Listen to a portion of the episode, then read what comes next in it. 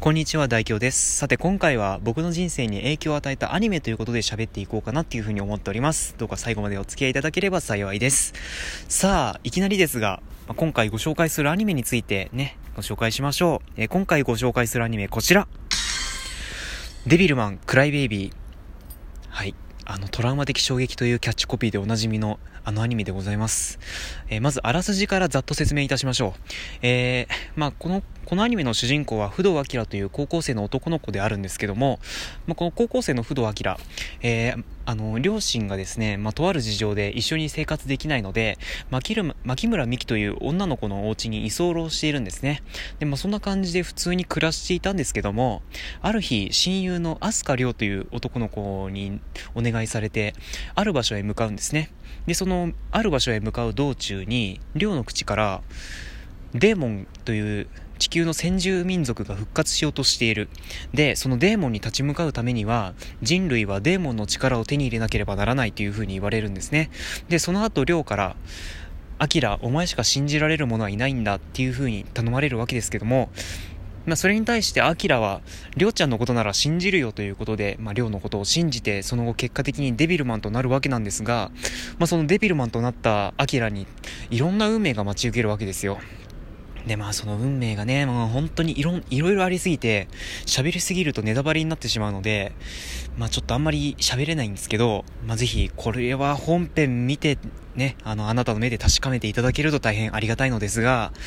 ぜひ見てみてください。で、まあ、序盤の方ですね。物語の序盤の方は、まだ、あの、家庭的な、なんか平和な場面も、ね、垣間見えて、なんか、ほのぼのすんなっていうところもあるんですが、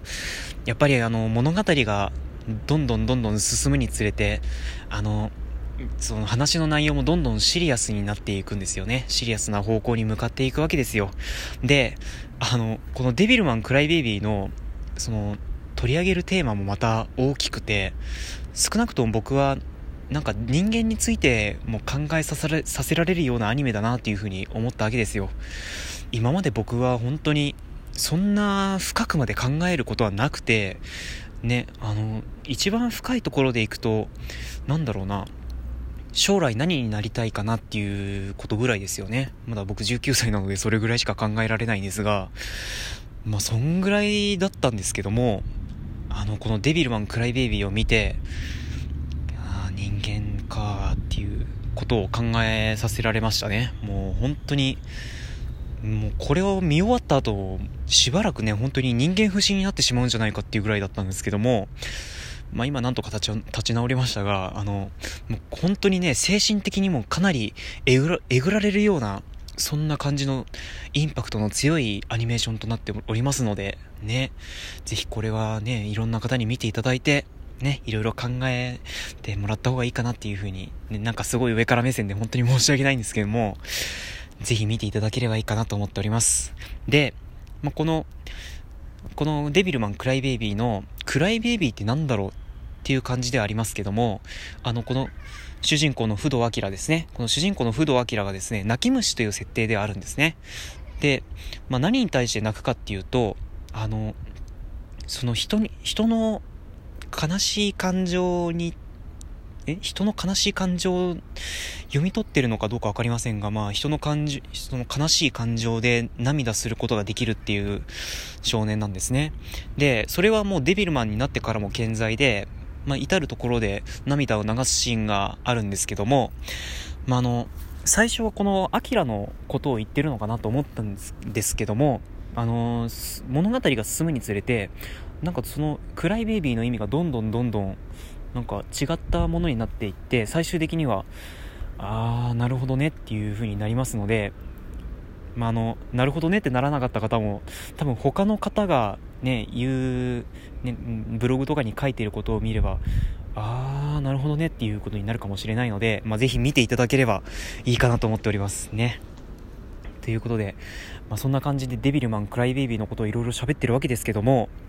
あのー、このアニメのキャッチコピーは、キャッチコピーかな、まあ、キャッチコピーがトラウマ的衝撃ということなんですけども、その名に恥じないぐらいのインパクトを与えてくれますね。あのー、僕本当に、なんだろうな、登録をしてまでアニメを見ることはまあなかったんですけども、なんか知らないけど、これはね、そのトラウマ的衝撃という文句につられて見ちゃいましたよね。で、まあ本当にインパクトが強い。あのね、セクシャル描写も、あのね、強いですし、あの、バイオレンスな描写もかなり強いんですよ。だから、血を流したりとかも普通にありますし、まあ、そう、その面で見るとかなり敬遠される要素かもしれないんですけど、描いてることがかなり重いというか、かなり深いことなので、ぜひあの、そこら辺に関してあの、心構え、心構えをしていただいて、ぜひ見てみてください。ね、僕もあんまりね、グロい描写とかは、こんタイプではなかったんですけども、まあ、今回これ見て、ね、なんかそれ、それを、それを乗り越えた先にな待ってるものがなんかすごかったので、まあ、ぜひ見てみてください。いや、あのね、ラストもかなり壮大です。ぜひ見てみてください。そんな感じで、まあ、今回はデビルマンクライベイビーについてアニメ素人ながら色々喋らせていただきました。さあ、ちょっと曲紹介させてください。えー、このデビルマンクライベイビー、えー、主題歌は電気グルーヴさんが歌われるマンヒューマンという曲ではあるんですけども、今回僕がチョイスしたのは、えー、卓球と旅人さんが歌われる今夜だけという曲ですね。まあ、こちらの方は第9話のラストで流れる曲ではあるんですけども本編の内容と相まってなかなか素晴らしいものになってます。あの曲単体で聴くのももちろん OK なんですがぜひ本編と組み合わせてみるっていうのもなかなかおすすめでありますのでぜひ見てみてくださいということで卓球と旅人で今夜だけ。